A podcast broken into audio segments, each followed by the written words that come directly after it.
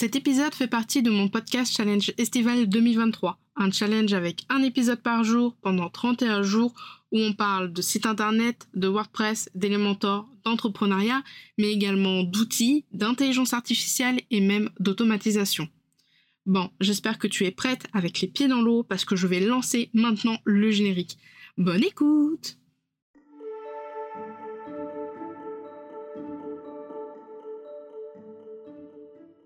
Bienvenue dans la Pause Café, le podcast qui aide les indépendantes à comprendre l'entrepreneuriat et le web.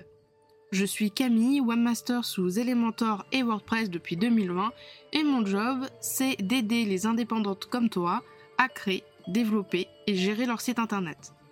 Deux fois par mois, on se retrouve pour un nouvel épisode. Alors installe-toi confortablement, prends un petit café et je te souhaite une très bonne écoute.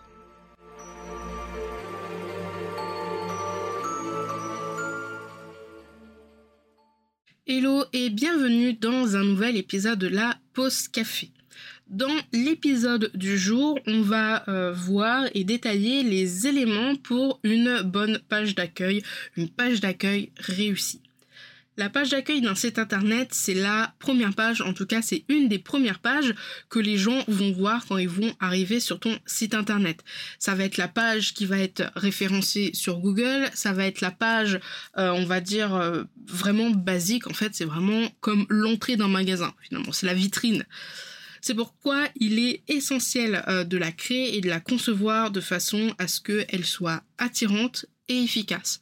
Elle sert notamment à garder l'attention des euh, visiteurs, des personnes qui vont arriver sur ton site internet, mais elle sert aussi à les guider vers ce qu'ils recherchent. Euh, est-ce que la personne qui est sur ton site internet recherche un service? Est-ce qu'elle recherche à s'inscrire à ta newsletter? Est-ce qu'elle recherche à s'inscrire à euh, un ligne magnet? Est-ce qu'elle recherche à prendre un appel découverte avec toi? Est-ce qu'elle recherche, je sais pas, à te contacter pour une collaboration par exemple? Commençons par déjà la structure et la disposition de la page d'accueil. La structure et la disposition de ta page d'accueil sont deux éléments assez importants dans l'expérience euh, de tes visiteurs. Il faut une mise en page claire, simple, facile à naviguer pour leur permettre de trouver rapidement les informations. Pour ça, en gros, c'est valable pour la plupart des pages, mais comme on parle de la page d'accueil, je détaille ici. On va couper notre page en trois parties l'entête, le pied de page et puis le contenu principal. Là, je vais principalement parler de l'entête et du pied de page, et ensuite on parlera des éléments, des sections qu'on peut inclure dans le contenu principal.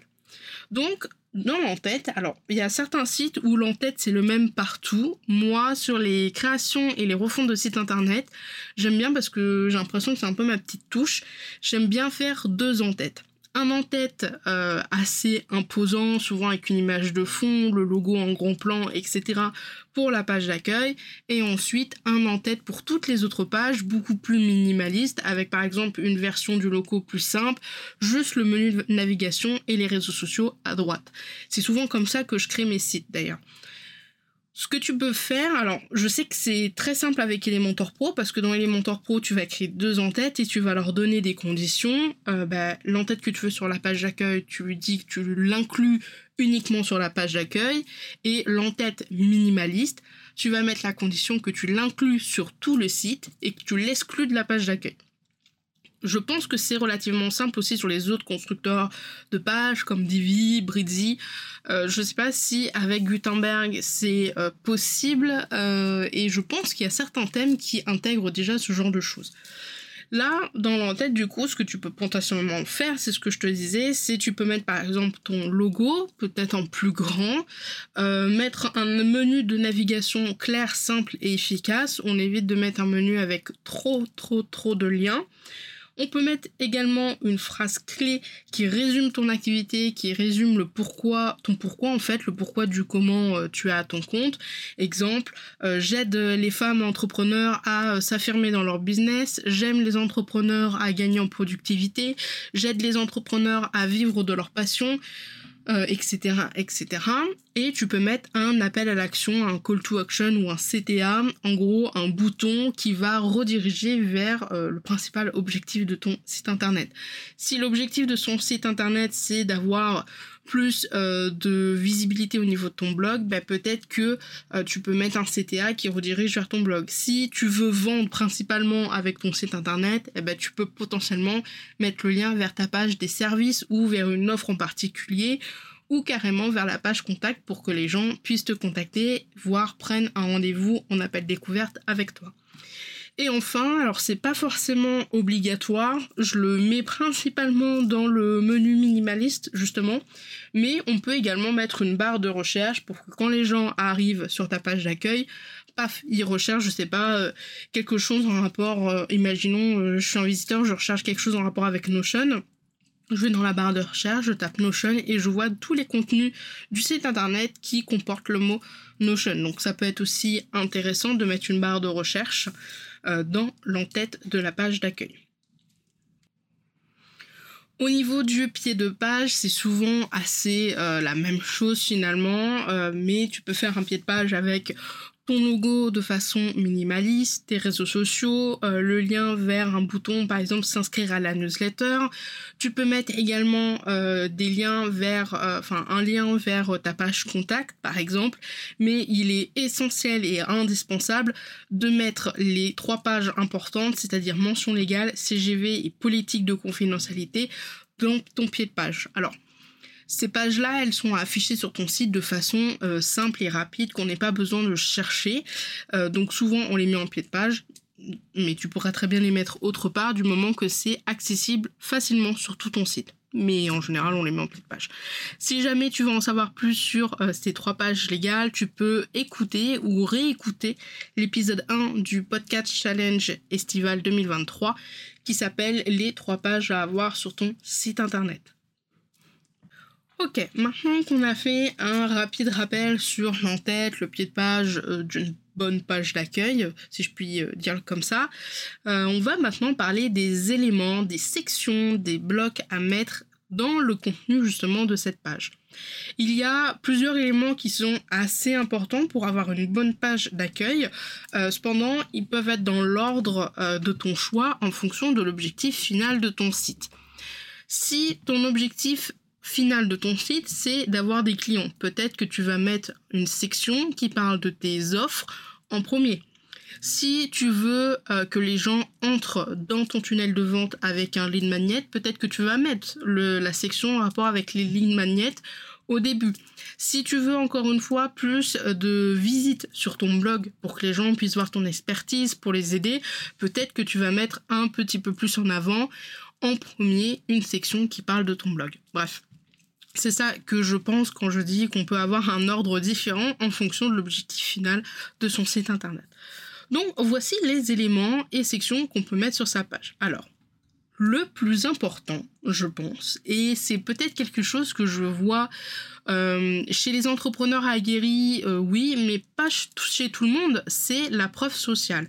En gros, une section où tu partages euh, les avis clients sur tes produits, tes services, euh, ou alors simplement sur, par exemple, comment tu les as aidés dans le cadre d'un lead magnet, par exemple, des chiffres clés, des contenus sur lesquels tu as pu être invité, épisodes de podcast, masterclass, webinaire, etc., etc.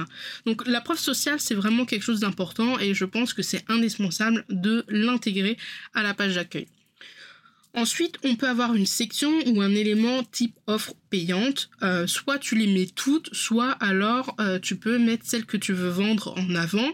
Moi, sur mon site, c'est le premier bloc en dessous de l'entête. C'est là où j'ai toutes mes principales offres et j'ai celles que je veux mettre en avant le plus possible. Donc les templates Elementor, l'accompagnement Elementor avec l'Expresso, la création de site et basta. Je crois que c'est tout. Mais par exemple sur le site de Justine Arma, dans sa page d'accueil, en général, on a un bloc avec une offre, une seule offre, et c'est celle qu'on veut promouvoir le plus possible pendant un temps limité. Soit parce qu'il y a un lead magnet qui sort euh, et qui fait référence à cette offre-là, soit parce que l'offre, euh, il y a un lancement de programme, soit parce que euh, bah, on veut qu'il y ait plus de monde sur cette offre-là pendant un temps limité dans l'année. Comme je te le disais tout à l'heure, tu peux aussi également mettre une section, un élément sur tes lead magnets si tu en as un, pour essayer de faire rentrer euh, les visiteurs dans ton tunnel de vente, des visiteurs qui peuvent être potentiellement des clients. Pareil que pour les offres payantes, si tu en as plusieurs, soit tu les mets toutes, soit alors tu ne mets que euh, celle qui est en rapport avec les objectifs que tu as sur les euh, prochaines semaines, les prochains mois. Imaginons, tu as un programme business et tu as un lead magnet business, et eh ben peut-être que si tu veux qu'il y ait plus de gens dans le programme juillet, août, septembre, ben peut-être que là tu vas commencer à mettre en avant un petit peu plus le lead magnet business qui fait référence à la grosse offre par exemple. Dans le contenu de la page de vente, tu peux également mettre une section sur euh, ben, euh, les dernières actualités en rapport avec ton blog. Si tu as un blog, euh, ben, les trois derniers épisodes de podcast, les trois derniers articles, etc. etc. Tu peux également mettre une section pour que les gens s'inscrivent à la newsletter. En général, elle est très proche du pied de page. Tu peux également mettre une section à propos très succincte, très rapide sur euh, qui tu es, pourquoi tu fais ça, etc., etc., avec potentiellement un bouton en savoir plus qui euh, redirigera les gens vers ta vraie page à propos.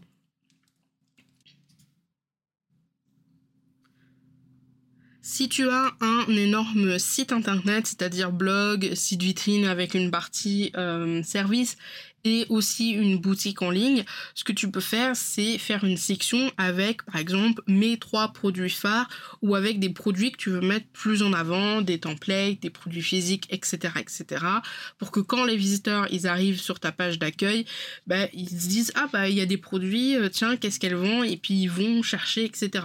Vraiment le but de la page d'accueil, je le redis, c'est que les gens euh, soient captivés par cette page-là, ils ont envie d'en découvrir plus et du coup ils restent plus longtemps, ils vont euh, cliquer, bah tiens, ah, elle a un blog, bah si je veux voir les articles de blog, ah, mais il y a une page à propos, j'aimerais bien savoir euh, un petit peu plus euh, sur cette personne. Et du coup, voilà, le but, c'est que les gens restent le plus longtemps possible sur ton site internet. Donc, il faut que la page d'accueil soit vraiment, on va dire, comme du miel. C'est un peu une image bizarre, mais du miel et que hop, hop, hop, il y a plein de petites abeilles, du coup, qui soient attirées par celle-ci.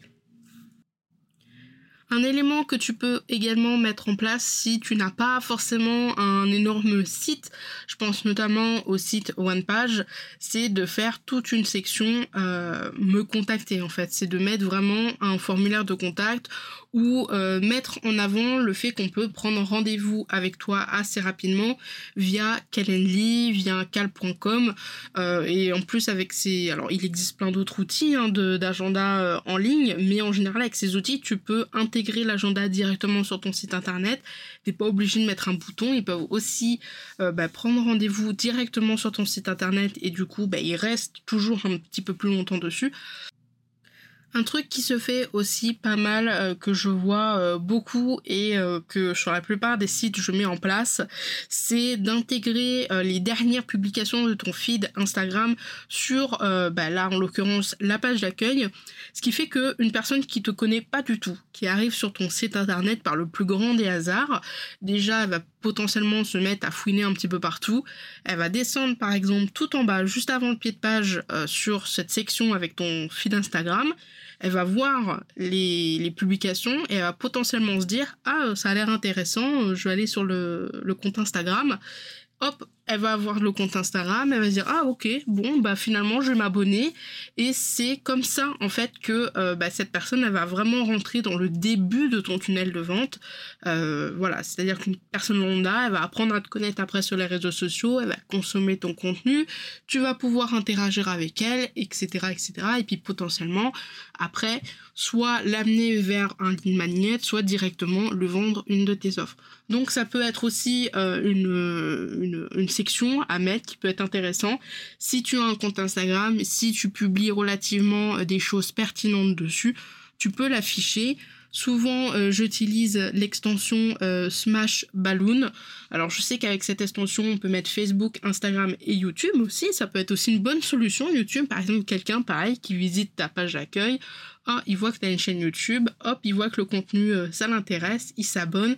Et puis, ça va créer, ça va créer comme ça, pardon, de l'engagement. Donc voilà, à voir, à tester. Je te mettrai de toute manière le lien de l'extension dans la description de cet épisode de podcast. L'épisode du coup arrive un petit peu à sa fin. Si je devais conclure et peut-être rajouter quelque chose, ça serait que vraiment il faut prendre conscience que la création d'une page d'accueil, elle est importante. C'est pas une page euh, qu'on va laisser euh, de côté en mode genre bah tant pis. Euh, il faut vraiment faire en sorte d'attirer les personnes avec une page d'accueil design jolie, fluide, lisible, mais également il faut mettre les bons éléments au bon endroit pour convertir euh, bah, les visiteurs de ton site internet en potentiels prospects ou en clients ou euh, simplement en les, convertissant en fans de ton blog par exemple de ton, contenu. En plus de ça, euh, de créer une bonne page d'accueil avec les bons éléments au bon endroit, ça je l'ai pas forcément dit, mais il faut faire extrêmement attention avec le format mobile. Le fait d'adapter son contenu en format mobile, tablette et ordinateur je ne le répéterai pas jamais assez, on ne le verra jamais assez non plus, mais voilà, le format mobile, c'est quelque chose qui est largement répandu en 2023. Euh, ça me semble nécessaire maintenant d'avoir des sites internet, surtout avec les constructeurs de pages qui nous aident énormément à avoir une bonne version mobile. Donc voilà, il faut faire également attention à ça parce que forcément, si ta page d'accueil elle est très jolie, Vraiment, niveau design, tout ça, c'est fluide. Il n'y a pas de souci là-dessus. Euh, et qu'en plus, tu as mis les bons éléments au bon endroit. Voilà, mais que d'un seul coup, ta page en version mobile, ben, le visiteur, euh, tu vois, il a la barre en bas, il est obligé de, swiper comme ça de gauche à droite pour pouvoir tout lire. Bah, potentiellement, ça peut le rebuter, euh, ça peut être très chiant pour lui. Donc voilà, on évite un maximum de faire fuir les gens avec un format mobile qui serait pas bien fait. Si tu veux en savoir plus sur euh, le responsive, euh, je te conseille d'écouter l'épisode 36 de la pause café qui s'appelle Un site responsive. Qu'est-ce que c'est? Je te mettrai également le lien dans la description. Dernier point de cette petite conclusion, c'est n'oublie pas de respecter ton identité visuelle. C'est-à-dire que si ton identité visuelle, si l'ambiance de ta marque, elle est dans un certain style, il ne faut pas changer d'une page à l'autre ou euh, d'un contenu à l'autre ce style-là, parce que du coup la personne va arriver sur cette page d'accueil, elle va avoir un certain style, une certaine ambiance de cette page, et potentiellement quand elle va aller sur Instagram, sur YouTube ou sur d'autres pages, ça sera pas la même chose, et ben, du coup la personne va être un petit peu perdue. Et encore une fois, dernier point, dernier conseil de cette conclusion, c'est il ne faut pas hésiter à tester et améliorer ta page d'accueil dans la disposition, mais au niveau aussi des types de sections. Peut-être qu'il y a une disposition qui va très bien marcher, alors que d'autres pas du tout. Peut-être que euh, ben, il y a certains moments dans l'année où tu vas vouloir plus focus les visiteurs, par exemple sur ton blog, ou plus focus tes visiteurs sur tes offres. Donc voilà, une page d'accueil de site internet, elle ne change pas euh, tous les trois jours, mais il faut qu'elle bouge quand même de temps en temps dans l'année, histoire de tester de nouvelles dispositions, de voir s'il y a certains trucs qui marchent plus que d'autres, etc., etc. Et voilà, c'était tout pour moi pour aujourd'hui. Je te souhaite une très bonne journée et on se retrouve demain pour l'épisode 3 du euh, podcast Challenge Estival 2023. Salut, salut tu as aimé cet épisode et tu ne veux pas rater les prochains? Alors abonne-toi à la pause café sur la plateforme de ton choix. Et si la pause café te plaît, n'hésite pas à me laisser un avis et une note sur Apple Podcast pour le faire découvrir à d'autres entrepreneurs. Si tu n'as pas Apple Podcast, pas de souci, tu peux le partager autour de toi en me mentionnant avec Camille David P15. Sur ce, je te souhaite une très bonne journée, une très bonne semaine et je te dis à la prochaine dans un prochain épisode. Salut, salut